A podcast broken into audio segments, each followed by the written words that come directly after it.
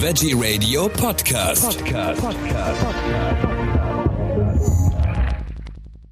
Am Mikrofon ist Michael Kiesewetter. Ich freue mich jetzt auf ein Gespräch mit Markus Reich. Da geht es zum einen um was Bitteres und zum anderen um basische Sachen. Herzlich willkommen, Markus. Hallo Michael, ich freue mich. Grüß dich. Ich möchte mit dir zunächst über die Bittertropfen sprechen. Das ist ja das Reformprodukt des Jahres 2023. Bitterstoff, also Reformprodukt heißt, man kann es im Reformhaus kaufen, wurde von denen ausgezeichnet. Äh, Bitterstoffe, warum muss ich die haben?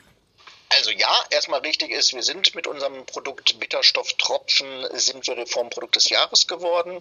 Ähm, in der Kategorie, da muss man immer so ein bisschen drauf achten, es gibt verschiedene Kategorien dieser, dieses, dieser Auszeichnung und wir sind es geworden für die in der Kategorie vegane Lebensmittel. Dieser äh, Titel in der Jury zum Beispiel sitzt dann auch Vertreter von Provec, sitzen da mit drin und die beurteilen dann eben innovative, hochwertige Produkte und da sind eben die Bitterstofftropfen in der Kategorie vegane Lebensmittel gekürt worden. Die Bitterstofftropfen selbst, warum brauche ich die, hast du gerade noch so schön gefragt. Ja. Also ob du sie brauchst, weiß ich nicht. Aber grundsätzlich Bitterstofftropfen haben sehr, sehr viel positive und sehr, sehr viele gute Eigenschaften und ähm, deswegen werden sie zunehmend mehr genommen, weil sie auf der anderen Seite nämlich, da wo sie natürlicherweise vorkommen, vor allen Dingen eben in Gemüse, in Kräutern und so weiter, zunehmend ausgezüchtet werden, ähm, wie zum Beispiel eben klassischen Sorten beim Salat, der Lolo Rosso, der Chicorée, so, solche Dinge. Ähm, und die werden dann zugunsten eines milderen, meist süßeren Geschmacks, werden die rausgezüchtet, weil sich dann einfach diese Produkte natürlich dann auch besser und leichter verkaufen lassen an den Endkunden ähm, da aber eben Bitterstoffe viel, viel positive Eigenschaften auf den Körper und den Organismus haben, greifen zunehmend mehr Menschen dann eben zu Bitterstoffprodukten, wie zum Beispiel dann eben den veganen Bitterstofftropfen, die auch ohne Alkohol sind, von mir. Also die, äh, genau, also diese Lebensmittel, die bitter sind oder mal waren zumindest, du hast es schön gesagt, die wären für uns ziemlich gesund, aber äh, wollen wir nicht essen, weil sie bitter schmecken. Äh, dann nehmen wir dann die, die Bittertropfen. Denn bitter äh, macht sich ja im Körper doch durchaus bemerkbar, ne? Absolut. Also es, ähm, die Bitterstoffe machen sich ja schon im Mund beziehungsweise dann ja. auf der Zungen- und der Mundschleimhaut bemerkbar. Da haben wir schon die ersten Rezeptoren dafür sitzen. Und das kann man auch, das ist ein uralter Instinkt, den wir haben. Grundsätzlich lehnen wir erstmal bitter ab, weil bitter ist eigentlich immer ein Kennzeichen in der Natur von Gift. Also dass Pflanzen Bitterstoffe enthalten, das ist eigentlich nichts anderes als ein Schutz vor Fressfeinden. Ja. Und wohingegen Beeren, Erdbeeren, Himbeeren, Johannisbeeren haben süßen Geschmack. Ja. Und das kann man bis heute, also selbst bei Kleinstkindern, die noch nicht konditioniert sind, wenn du denen einen Löffel Süßes gibst oder eine, Be eine Himbeere für in den Mund gibst oder eine Erdbeere, werden die lächeln ja. als, als, Zeichen von gib mir mehr.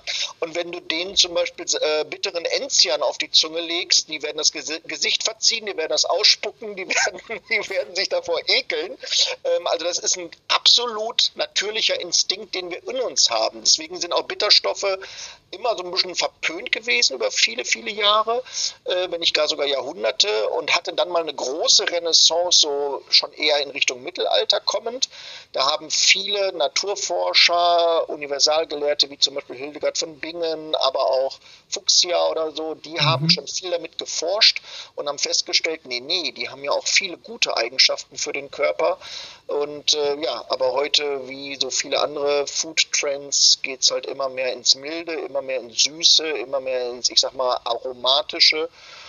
Und die eigentlichen Bitterstoffe bleiben immer mehr auf die Strecke und die Leute, die Bitterstoffe gerne mögen und möchten, die gucken dann auch so ein bisschen in die Röhre. Naja, und damit versuchen wir dann halt mit dem Produkt eine Alternative zu bieten. Kannst du noch mal ein paar Dinge nennen, die jetzt so gesund sind die, an, in diesen Bitterstoffen, also die für uns dann so, so wertvoll sind?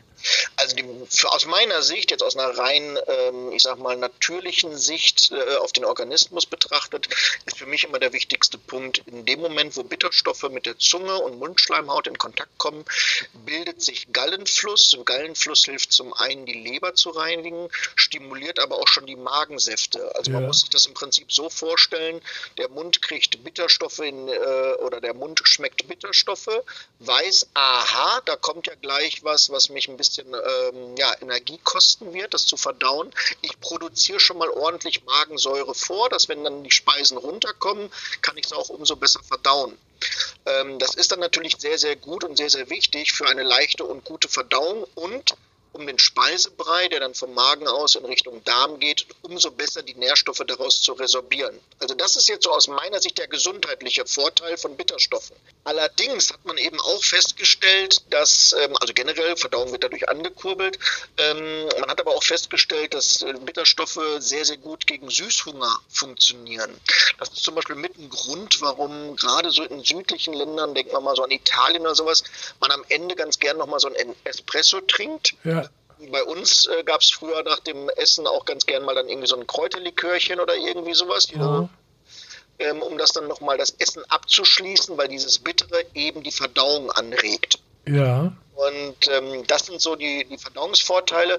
E eher vorteilhaft ist dieser Süßhunger, weil A, und das hat man eben auch festgestellt, Bitterstoffe schließen sozusagen die Geschmacksknospen ab. Also wenn ich ein mehrgängiges Menü hatte, ja. sollte man immer bitter abschließen, weil dann habe ich keinen Resthunger mehr. Demgegenüber ende ich süß, habe ich auch nachher immer noch weitere Lust auf äh, was Süßes. Jetzt weiß ich, warum ich da nicht aufhören kann. ja, wahrscheinlich, aber, aber das ist wirklich, das ist wirklich ein Punkt. Und ähm, also die sind perfekt gegen so einen Süßhunger. Und darüber hinaus hat es dann natürlich auch schon Untersuchungen und Studien gegeben, so in Richtung Abnehmen. Ne? Also wenn ich ja. beispielsweise eine kleinere Speise esse, wie man es dann zum Beispiel bei Diäten oder dergleichen macht oder in Fastenzeiten macht, wenn ich dann zwischendurch immer wieder mal mit Bitterstoffen, sei es als Pulver oder sei es als Tropfen arbeite, dass man einfach merkt, ich habe später oder weniger Heißhunger, Süßhunger, dergleichen oder einfach irgendwelche sonstigen Süßgelüste, nenne ich es mal. Ja ähm, sodass das mittlerweile auch ganz, ganz stark so aus der Perspektive des, der Gewichtsabnahme ist. Mhm. aus meiner Sicht sicherlich ein positiver Nebeneffekt. Ähm, rein gesundheitlich betrachtet ist für mich aber der Effekt einer besseren Verdauung, einer gesünderen Verdauung, einer besseren Resorption von Nährstoffen aus dem Speisebrei im Darm, steht für mich allerdings deutlich davor. Aber letztlich ist das immer individuell. Du bist ja, wenn es um die Gesundheit geht, sehr gut unterwegs. Es gibt bei dir auch äh, basische Produkte. Genau. Basensalz sehe ich hier oder Basenbrei, äh, Basentee äh, zum Beispiel. Äh, wie wichtig ist denn so ein ausgeglichener Säure-Basenhaushalt eigentlich für uns? Also grundsätzlich ist der sehr wichtig, weil er äh, als Puffersystem, der Säure-Basenhaushalt ist nichts anderes als ein Puffersystem in unserem Körper, mhm ähm, ist sehr, sehr wichtig, äh, ist elementar wichtig, damit das eben alles gut funktionieren kann. Und ähm, inwieweit man das dann eben unterstützt mit solchen Produkten, klar, ist natürlich immer individuell. Man kann definitiv sagen, dass je, ich sag mal, abwechslungsreicher und je grüner eine Ernährung ist, ähm, sie sicherlich schon deutlich besser ist als andere Ernährungsformen. Ne? Also viel Obst und Gemüse, wie man das auch immer so äh, hört, äh, sind dann natürlich deutlich gesünder als Burger und äh, äh, äh, veganer Burger und Pommes. Genau, wobei ich würde es dann sogar noch umdrehen, mehr Gemüse als Obst sollte ja. man essen, weil so lecker Obst auch ist. Obst hat natürlich wieder diesen Punkt des Fruchtzuckers. Ähm, Gemüse ist man da schon ein bisschen besser aufgestellt, also sicherlich mehr Gemüse als Obst. Aber grundsätzlich ist man, wenn man, ich sag mal, eine abwechslungsreiche vegane Ernährung hat, ist, hat man schon einen Riesenschritt nach vorne gemacht äh, für Sachen Gesundheit, für Sachen Säurebasenhaushalt, das auf jeden Fall. Ja. Du bist ja auch, wenn wir darüber sprechen dürfen, äh, durch eine Krankheit zum, äh, Vegan, zum Veganer geworden. Ja, das ist so ein Misch. Also ich bin, äh, ich hatte in 2008 hatte ich einen Schilddrüsenkrebs. Mir ist damals die komplette Schilddrüse entnommen worden. Also mhm. es war damals vom Befund her schon klar, dass ein, eine Seite, ein Flügel definitiv befallen ist und raus musste. Und bei der OP hat dann der, der Arzt drüber geguckt auf die andere Seite und hat gleich entschieden, okay, nehmen wir auch schon raus, weil da ist auch schon Befall dran. Ja ähm, lebe also seitdem ohne Schilddrüse. Mein damaliger Arzt hat mir dann den Rat gegeben, mindestens vegetarisch, wenn Sie können und wollen, auch vegan. Und damals, 2008, war für mich vegan nicht wirklich ein Thema. Ich konnte da wenig mit anfangen. Vegetarisch, das war mir klar. Das sind diese Leute, die, die verzichten auf Fleisch, die verzichten auf Fisch. Das, das, das wusste ich wohl. Was genau vegan war, war mir nicht klar. Hatte aber damals äh, zwei Freundinnen, ähm, die sich beide ihrerseits äh, vegan ernährt haben Und die habe ich dann erstmal angerufen also, äh, und habe die dann gefragt, was genau ist eigentlich vegan und erklär mir mal. Und dann habe ich eigentlich erstmal so hinter diesen ganzen äh, ja, Fleischproduktionsprozess und Milch, also wenn man es aus vegetarischer Sicht das betrachtet, äh, sei es jetzt Honig, sei es Milch, sei es Käse, ähm, äh, dahinter geschaut und dann bin ich über die, ich sag mal, gesundheitliche Empfehlung des Arztes, bin ja. ich dann in so eine moralische Komponente gekommen, weil mir das überhaupt nicht bewusst war, dass was da alles so hinten rum äh, oder hinter meinem Rücken sozusagen abläuft, für, um diese Sachen zu produzieren und was damit alles verbunden ist, dass ich dann aus einer moralischen Sicht gesagt habe, okay, nee, dann kann ich, also vegetarisch geht nicht für mich, dann halt vegan. Und äh, ja, so bin ich dann zum Veganen gekommen. Deswegen war für mich, als ich meine Firma mit den basischen Produkten, was auch mhm. aus dem Krebs heraus entstanden ist, ähm, letztlich, ähm, war dann für mich auch klar, dass sämtliche meiner Produkte auch äh, allesamt vegan sein werden. Also ich weiß zum Beispiel, was immer viel gelobt wird, wir haben zum Beispiel eine Badebürste, die hat vegane Borsten. Also da verzichten wir auf Plastik, das sowieso, und auf ja. der anderen Seite verzichten wir auf Schweine- oder Pferdeborsten ähm, zugunsten einer Borste, die wird aus Kakteen gewonnen. Aha. Das sind nichts anderes als, als äh, Kakteenfasern. Ähm, und das dann eben in einem klassischen Buchenholzstil, also eine rein vegane Badebürste. Und das sind dann so Produkte, klar, das ist dann schon ein bisschen was anderes, was man sonst so auf dem Markt findet. Aber grundsätzlich ist für mich immer klar, alle meine Produkte sind vegan. Also für mich geht auch nichts anderes, von der Logik her nicht. Punkt. Was ich immer noch nicht so ganz genau begriffen habe, ist das mit diesem Basensalz. Mhm. Da kann man ja, äh, soll man ja auch ein Vollbad drin nehmen oder die Füße ja. ab und zu mal reinstellen oder so. Was, was bringt das denn für den Körper? Also da muss man immer gucken, was ist es für ein Basensalz. Der Begriff mhm. Basensalz oder basisches Badesalz oder basisches Körperpflegesalz ist gesetzlich nicht geschützt. Das ist immer so ein bisschen das. Man sollte dann immer so ein bisschen sich auf Dinge verlassen. Zum Beispiel hat so eine Salzauszeichnung, hat es Siegel. Beispielsweise die Firma Dermatest, die macht eine dermatologische Untersuchung mit damit. Das sollte natürlich möglichst gut oder sogar sehr gut sein. Ähm, unseres zum Beispiel ist ein zugelassenes Medizinprodukt. Das heißt, ähm, die, die, Entsäuerung und Entgiftung über die Haut ist belegt worden. Ähm, und das sind dann so Hinweise, dann weiß man schon, okay, da hat man es jetzt mit einem Qualitätsprodukt zu tun, beziehungsweise das ist ein echtes basisches Salz. Und der Vorteil ist eben, genau wie dann der Titel dann oder diese Auszeichnung schon sagt, Entsäuerung, Entgiftung über die Haut. Das heißt, das Basensalz holt eben Giftstoffe, Säuren aus dem Körper raus und das entlastet einfach den Körper und insbesondere die inneren Organe, weil Einfach gesagt, je mehr draußen ist, desto weniger muss drinnen verstoffwechselt werden. Ne? Also desto mehr, desto mehr, werden beispielsweise Lunge, Niere und äh, Leber werden dann natürlich von ihren Aufgaben, den Körper sauber zu halten und reinzuhalten, werden die natürlich dann entlastet. Ne? Eine äh, tolle Geschichte, also sehr logisch vor allen Dingen auch. Jetzt weiß ich auch, was ich mit diesem Basensalz dann äh, anfangen kann, endlich mal. Wie, nicht zum Kochen benutzen. Bitte. Nicht zum Kochen, nicht zum Salzen von Gemüse. äh, wie nehme ich denn äh, eigentlich das normale äh, Basenpulver? Kann ich mir das auch ins Smoothie hauen oder soll ich das separat trinken? Das, also gerade das, das äh, vegane Basenpulver, was ich herstelle, ähm, ist eigentlich so mit der Top-Artikel bei, bei Veganern, einfach deswegen, weil wir haben als einziger Hersteller europaweit, vielleicht auch weltweit, das habe ich nie richtig rauskriegen können, aber europaweit das ist definitiv belegt. Wir sind der einzige Hersteller, der 107 Biopflanzen nimmt, also rote Beete, Datteln, mhm. Kirschen äh, und so weiter. Ähm, die werden geschnitten, dann getrocknet, dann zermahlen und dann kommt alles zusammen in eine große Trommel. Und so habe ich am Ende dann eben einen Löffel mit im Prinzip den original echten Vitalstoffen von 107 verschiedenen Pflanzen. Weil das Problem, in Anführungsstrichen Problem, ist ja, dass wir alle immer so unsere Lieblingsprodukte haben. Also guckt man sich mal an, was bei uns in Deutschland an Gemüse verkauft wird und an Obst verkauft wird, dann ist beim Obst immer auf eins der Apfel und auf zwei ist die Banane, dann kommt lange Zeit nichts, sondern ja. kommen erstmal Erdbeeren. Und so gesund der Apfel ist, und der Apfel ist gesund, und so gesund die Banane ist, das ist ja nicht das Thema, aber so gesund der Apfel ist, er hat nicht die positiven Vitalstoffe vom beispielsweise Ingwer. Der Ingwer hat aber nicht die positiven Eigenschaften der Dattel. Die Dattel nicht von der Petersilie, die Petersilie wiederum nicht von Chili, Chili wiederum nicht von der roten Beete und so weiter.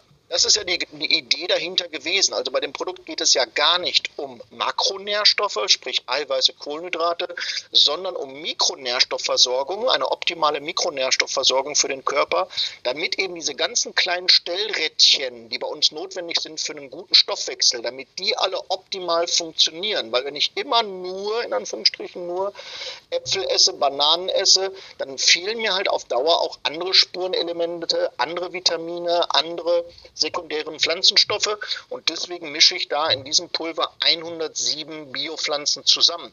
Und das kann man entweder pur vom Löffel nehmen und ich ja. finde, das schmeckt sehr, sehr lecker, dann im Mund ein bisschen einspeicheln und schlucken. Okay. Oder man gibt sich das über den Joghurt, über den oder mit in den Smoothie hinein. Mhm. Ähm, über, ich habe die Tage noch veganes Skür gesehen, da kann man es auch einfach drüber machen. Ja, ja. Ich mische es mir als exotisches Dressing mit ein bisschen Olivenöl und gebe es über den Salat mit dazu. Ähm, also das kann ich alles ganz, wie ich möchte, damit handhaben, ja. Also da sind die äh, Möglichkeiten vielfältig. Ja. Und du bist beschäftigt beim Schälen von 107 äh, Gemüsesorten. Gott sei Dank bin ich das nicht, nein. Dann, hätte ich, dann, hätte ich, auch mehr als einen Tag lang was zu tun. Das ja. wäre dann wieder ein bisschen zu viel des Guten. Äh, ich habe gesehen bei dir auf der Webseite, es gibt auch ein Basenbrot zum Beispiel.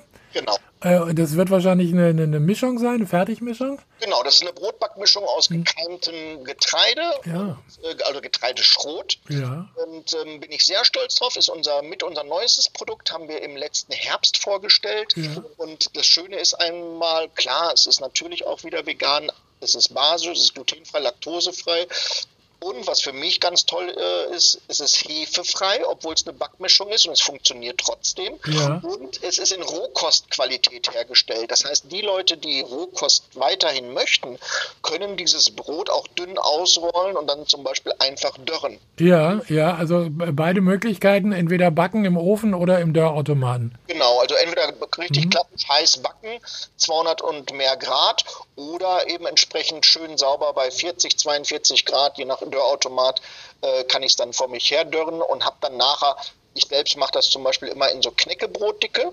Ja. Drei Millimeter vielleicht, drei Millimeter vielleicht.